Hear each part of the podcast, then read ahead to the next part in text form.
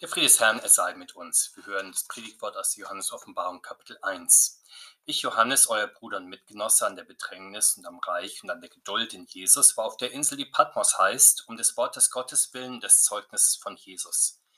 Ich wurde vom Geist ergriffen am Tag des Herrn und hörte hinter mir eine große Stimme wie von einer Posaune, die sprach, was du siehst, das schreibe in ein Buch und sende es an die sieben Gemeinden nach Ephesus, nach Smyrna und nach Pergamon und nach Thyatira nach Sardes und nach Philadelphia und nach Laodicea. Und ich wandte mich um zu sehen nach der Stimme, die mit mir redete, und als ich mich umwandte, sah ich sieben goldene Leuchter und mitten unter den Leuchtern einen, der war einem Menschensohn gleich angetan mit einem langen Gewand und gegürtet um die Brust mit einem goldenen Gürtel.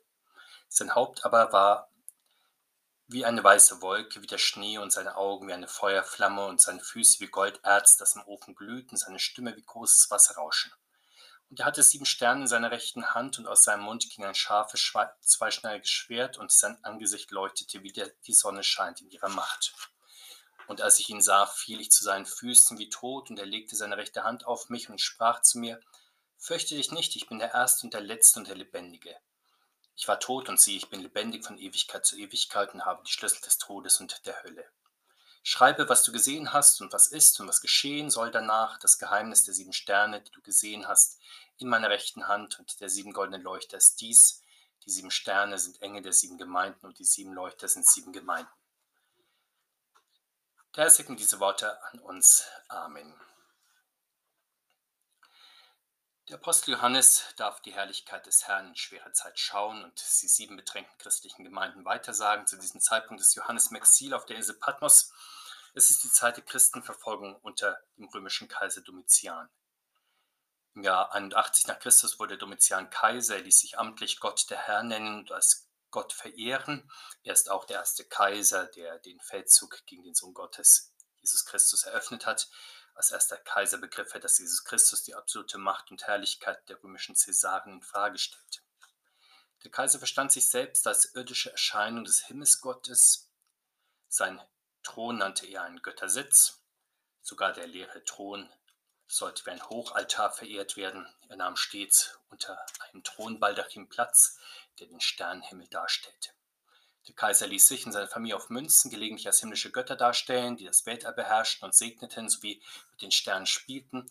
Wenn der Kaiser bei Festlichkeiten erschien, wurde er als wiederkehrender Gott begrüßt, etwa mit Rufen wie siehe, da ist Gott, da ist er vom Vater im Himmel eingesetzt. Auch andere Lobpreisungen wurden ihm dargebracht, etwa diese heißig, Herr der Erde, wer ist dir gleich, du allein, würdig bist du, würdig bist du zu nehmen das Reich, komm, komm und verziehe nicht. Wer die Verehrung und Anbetung des Kaisers verweigerte, wurde verfolgt, so auch die Christen. 95 nach Christus wurde der Apostel Johannes von seinem Dienstsitz Ephesus nach Rom verbracht. Er wurde dort verhört und gefoltert, dann auf die Sträflingsinsel Patmos verbannt. Es ist eine zerklüftete und wenig bewohnte Insel, die zur Inselgruppe der Sporaden gehört, die der Westküste der heutigen Türkei vorgelagert ist. Johannes konnte dort die Johannes-Offenbarung niederschreiben und auch über Boten mit den Gemeinden in Kleinasien in Kontakt bleiben. Die Stadt Ephesus, die Johannes zuerst nennt, war in Kleinasien das Zentrum des Kaiserkultes. Hier wurde der zentrale Kaisertempel in Kleinasien errichtet. Hier wurde feierlich ein Kaiserstandbild zu gottesdienstlichen Zwecken aufgestellt. Es zeigte den Kaiser thronend in mehr als vierfacher Lebensgröße, umgeben von Leuchtern, Altären, Statuen und Huldigungsbotschaften der verbündeten Städte. Der Kaiser war dargestellt als der Himmelsgott selbst. Vor seinem Thron wurde Gottesdienst zu seinen Ehren gefeiert. Wir haben ausführlich gesehen, wie der Kaiser Domitian sich mit Glanz und Herrlichkeit umgab, nicht mit Reichtum und ein Zeichen der Macht. Er versuchte, sich selbst ein himmlisches Licht zu setzen und sich selbst göttliche Herrlichkeit zuzuschreiben. Bei diesem Gottesdienst machten viele Menschen teils freiwillig, teils gezwungenermaßen mit.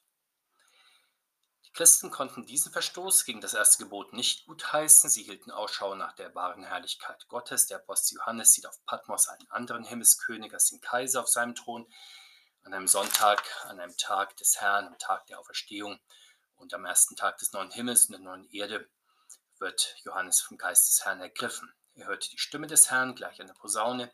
Die Stimme des Herrn im Posaunenton gibt das Auftaktsignal zur Selbstoffenbarung Gottes. Der Herr Jesus gibt ihm den Auftrag, das, was er sieht, in ein Buch zu schreiben und es an die sieben bedrängten christlichen Gemeinden in Kleinasien zu senden, damit sie diese Worte des Herrn lesen, wenn sie am Sonntag zum Gottesdienst versammelt sind. Immer wieder bekommt Johannes den Auftrag, die Offenbarung aufzuschreiben, ja sie in ein Buch zu fassen. So sollen schon die alttestamentlichen Propheten ihre Offenbarung aufnotieren und sammeln. Es ist für die alten Propheten kein Widerspruch, dass sie Seher und Hervorsager Gottes sind und dennoch Schreiber. Die starke Betonung des Schreibauftrags an Johannes mag daher rühren, dass das Evangelium als gute Nachricht zunächst mündliche Botschaft ist und nicht ein Schriftsatz. Der Herr Jesus selbst hat nichts aufgeschrieben, er hat das Wort Gottes verkündigt. Ebenso halten es zunächst die Apostel, sie predigen und wo sie das wegen der Umstände nicht vor Ort und in Person können, da schicken sie ihre Predigten als Briefe, so auch Johannes unter normalen Umständen. Aber nun ist Johannes in Verbannung, er und die Gemeinden sind in der Situation, in der sie durch falsche Lehre und Lehren bedrängt werden. Daraus ergibt sich die Notwendigkeit, die heilsame Lehre in ein Buch zu fassen und die Gemeinden zu schicken.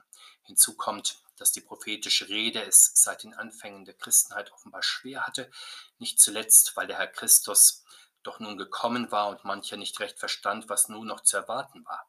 Die Geschichte der Offenbarung selbst belegt das ja.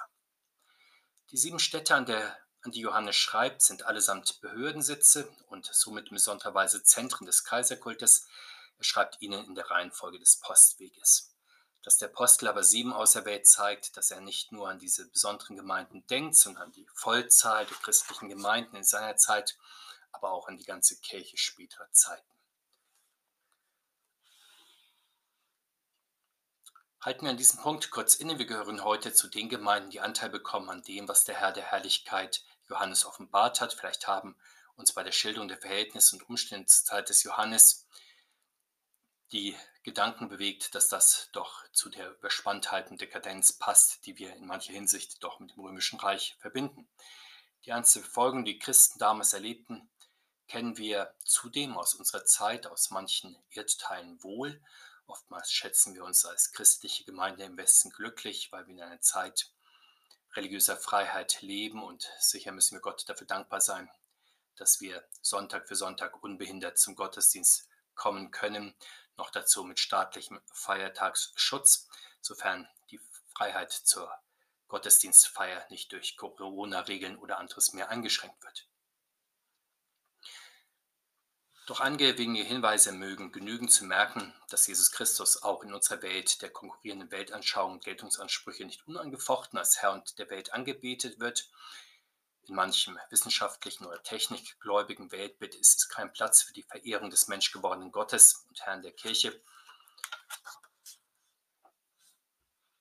In diesem Denken stört bisweilen schon der Sonntag sowie alle anderen Feiertage, weil sie als Bremse für den Fortschritt angesehen werden.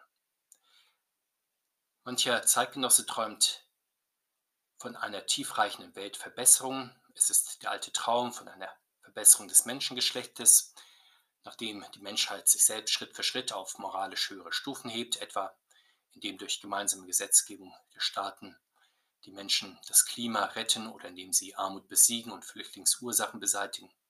Und wie leicht durchweht diese Menschheitsträume ganz unterschiedlicher Gestaltung immer wieder der Machbarkeitswahn, also die Vorstellung, dass den Menschen und vor allem den wohlhabenden westlichen Staaten nichts unmöglich ist, wenn sie nur wollen.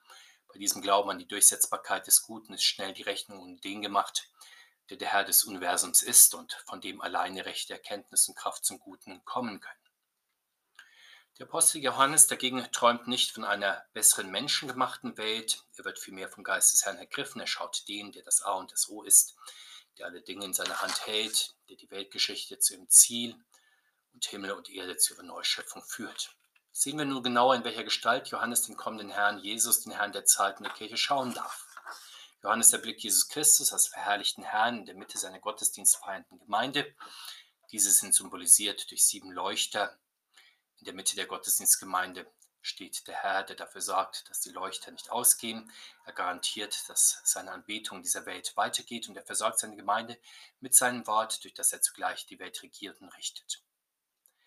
Was erschaut Johannes vom Herrn Christus selbst? Er sieht und schildert ihn uns in seiner vollkommenen Hoheit, die sein Amt als König, Richter, hoher Priester umfasst. Er hat ein langes, um die Brust gegürtetes Gewand an, das weist ihn als himmlischer hoher Priester aus. Sein Haupt ist ganz hell und licht, das Haar weiß, die Augen feurig, das Gesicht leuchtet wie die Sonne, in der rechten Hand hält er sieben Sterne, das verweist auf sein himmlisches Königtum. Als himmlischer Richter begegnet er mit seinem feurigen und alles durchdringenden Blick. Die Stimme ist ein tiefes, grollendes Rauschen, ein machtvolles Dröhnen. Die Worte sind scharf wie ein zweischneidiges Schwert. Zweischneidig ist seine Rede, weil sie in Gesetz und Evangelium ergeht und den alten und den neuen Menschen scharf unterscheidet. Die siegreichen Füße, unter die die Feinde getreten werden, sind aus glühendem Golderz. Seine Macht steht also nicht auf tönernen Füßen, im Gegenteil. Hier bekommen wir den Herrn Christus gezeigt, der im Vollbesitz seiner Ämter und Würden im Himmel ist. Das ist der, von dem es im apostolischen Glaubensbekenntnis heißt, er sitzt zu Rechten Gottes, des allmächtigen Vaters, und dort wird er kommen zu richten die Lebenden und die Toten. Hier ist der ein und einzige, der erste und der letzte, der der kleinste wurde, aber der allergrößte ist. Wir erfahren auch, dass der Herr in seiner Hand sieben Sterne hält. Anders als die Herrscher der Welt, die nach den Sternen greifen, hält der Herr Jesus die Sterne wirklich in der Hand. Das sind Johannes dann erklärt die sieben Engel der sieben Gemeinden. So verbindet der Herr Himmel und Erde. Die Hände umspannen die himmlischen Mächte, die Füße stehen inmitten der Kirche auf der Erde. Und durch sein Wort regiert er sowohl Himmel als auch Erde. Wir alle kennen Flaggen von Nationen, die Sterne zeigen. 50 Sterne sind auf der amerikanischen Flagge für die 50 Bundesstaaten zu sehen. Zwölf Sterne im Sternenkreis sind es in der Flagge der EU. Die zwölf steht für die Völker Europas, die in einer vollkommenen Einheit verbunden sein sollen. Damit wird dann sehr unterschiedliches angespielt, etwa die zwölf Zeichen des Tierkreises, das Jahr mit seinen zwölf Monaten, den Tag mit seinen zwölf Stunden und das Meer. Wie sind die Staaten der Erde richtig zu verstehen in ihrer Beziehung zum Herrn der Welt, zu Jesus Christus? Sie sind natürlich nicht selbst Engel und himmlische Mächte, sie gehören zu den irdischen Mächten und Gewalten, von denen öfter im Neuen Testament die Rede ist und von denen wir auch in der Präfation des Heiligen Mahles singen. Von ihm gilt, dass sie durch Jesus Christus geschaffen sind und zu seinem Dienst. Sie müssen ihm untertan sein. Jesus Christus hat im Kreuz die Mächte und Gewalten, insofern sie sich gegen Gott auflehnen, überwunden ihrer Macht entkleidet und sie zur Schau gestellt, aber sie sind berufen, ihm zu dienen und durch den Glauben auch Anteil an den ewigen Freuden zu bekommen. Dennoch, als der Seher Johannes dieses Bild sieht, da fällt er zu Boden. In ähnlicher Weise fallen Petrus, Johannes und Jakobus zu Boden, als sie den verklärten Herrn Christus in seiner Herrlichkeit sehen. Sie sind wie tot, absolut überwältigt, am Boden zerstört angesichts der Machtvollkommenheit Gottes, die ein schwacher, endlicher Mensch nicht ertragen und erfassen kann, weil der Herr Jesus der Erste, der Letzte und der Lebendige ist. Deswegen verbeugen wir uns auch gelegentlich vor dem Altar, dem Ort der zugesagten Gegenwart des Herrn Christus in dieser Welt, oder wir knien uns, um seinen Segen zu empfangen. In der Beichte beugen wir uns vor dem gegenwärtigen Gott auch mit zerbrochenen Herzen, zerschlagenem Gemüt oder in Angst, Ratlosigkeit und großer Sorge. Wir glauben, dass unser ängstliches Herz das Opfer ist, das Gott gefällt und hoffen, dass er uns dann wieder aufrichtet. So erfährt es der Apostel Johannes, der Herr Christus legt ihm seine rechte Hand auf und sagt, fürchte ich nicht, ich war tot und siehe, ich bin lebendig von Ewigkeit zu Ewigkeit und habe die Schlüssel des Todes und der Hölle. Was genau tut der Herr Christus hier? Tröstet er oder segnet er oder spricht er von Schuld frei? Sicher, all das tut er, aber offenbar geschieht noch mehr. Er offenbart sich als Gott von Ewigkeit zu Ewigkeit, der den Tod besiegt hat. Er vergegenwärtigt sich Johannes und seine ganze Kirche als ihr Herr und Herr des Universums. Weil wir Christen einen solchen Herrn haben, müssen wir die Verderbensmächte nicht fürchten, die in dieser Welt, in dieser Zeit herrschen. Wir müssen auch nicht vergehen vor dem Schöpfer in seiner Allmacht und dem Herrn des Himmels und der Ewigkeit der kommt ja mit seiner Herrlichkeit zu uns, um uns aufzurichten, als Kind in der Krippe, als Herr am Kreuz, als auferstandener Christus. Am Ende der Zeit wird er als Herr der Herrlichkeit kommen, um alle Verstorbenen aufzuwecken, die Welt zu richten und zu erneuern. So wie der Sieg des Herrn über den Tod das größte Heilsgeheimnis Gottes in der Zeit ist, so die Auferweckung aller Toten am Ende der Zeit und sein finaler Sieg über Tod und Teufel. Das kann die menschliche Vernunft sich natürlich nicht vorstellen. Das hält sie für unmöglich. Sie preist zwar die Menschheitsgeschichte immer wieder als Fortschrittsgeschichte, immer wieder ruft sie auch die perfekte Gesellschaft aus. Manch einer hält es sogar für möglich, dass der Mensch durch Forschungserfolge die Todesgrenze immer weit hinausschiebt. Aber dass Gott einmal den Tod vollständig besiegt, das wollen doch viele nicht glauben. Denn dann liegt ja der Schlüssel dazu nicht mehr in der Hand des Menschen, sondern allein in der Hand Gottes. So sagt der Herr Jesus zu Johannes, dass er die Schlüssel des Todes und der Hölle hat. Schon bei seinem Abstieg in das Reich der Toten und seiner Auferstehung hat er die Pforten der Hölle aufgesperrt und ihnen dafür das Tor zum Himmelreich weit aufgemacht. Er ist die Tür zum Himmel und hat den Schlüssel. Diesen Schlüssel gibt er in dieser Zeit schon seiner Kirche, dass sie vorlaufend aufsperren und zusperren kann, indem sie Sünden vergibt oder behält. Das geschieht in besonderer Weise, wenn die Sein im Namen des Herrn zusammenkommen und er in ihrer Mitte ist, dann spricht er zu uns durch sein Wort. Persönlich vergibt er uns unsere Schulden der Taufe, in der Beichte und im Heiligen Mahl. Dadurch öffnet er uns beständig die Himmelstüre, die uns durch eigene Schuld immer wieder ins Schloss fällt, bis er sichtbar dann zu uns kommt. Verkündigen und feiern wir ihn und seinen Sieg über die Todesmächte, bis er in Herrlichkeit kommt. Kurz vor dem Übergang zu den sieben Sendschreiben an die sieben Gemeinden verdeutlicht der Herr noch einmal das Geheimnis der sieben Sterne und der sieben Leuchter. Wer genau sind die sieben Engel der sieben Gemeinden, an die Johannes dann auch die Sendschreiben schicken wird? Sind das bestimmte Engelwesen, die sozusagen jeweils die Schutzfunktion über eine bestimmte Gemeinde übernehmen? Doch der Herr Jesus gibt ja Johannes die Offenbarung nicht, also ihm und nicht bestimmten Engeln, und Johannes soll sie an die Engel der Gemeinden dann weiterleiten.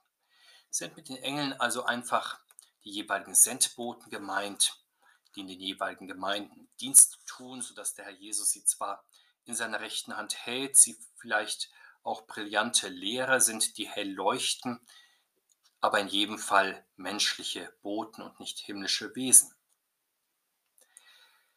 Der Herr spricht in den Sendschreiben doch ganz offenkundig keine Einzelperson an, sondern die ganze Gemeinde. Insofern ist es am wahrscheinlichsten, dass der Engel der Gemeinde die christliche Gemeinde vor Ort insgesamt ist. Diese ist in der Hand des Herrn, sicher auch von einem seiner Engel besonders beschützt, aber an sie als Ganze lässt der Herr seine Botschaft ausrichten. Insofern sind Engel der Gemeinden und Leuchter dann zwei Bezeichnungen ein und derselben Sache, nämlich ein Überbegriff für die Gemeinde vor Ort schlechthin. Sehen wir noch kurz voraus auf den weiteren Gedankengang der Offenbarung. Er hat zwei große Teile nach diesem einleitenden ersten Kapitel. Kapitel 2 und 3 behandeln relativ kurz die Gegenwart der Gemeinden, die Kapitel 4 bis 22 dann deutlich ausführlicher die Zukunft und das Ziel der christlichen Gemeinden. Die Gnade des Herrn Jesus, sie sei mit uns heute und alle Tage und in Ewigkeit. Amen.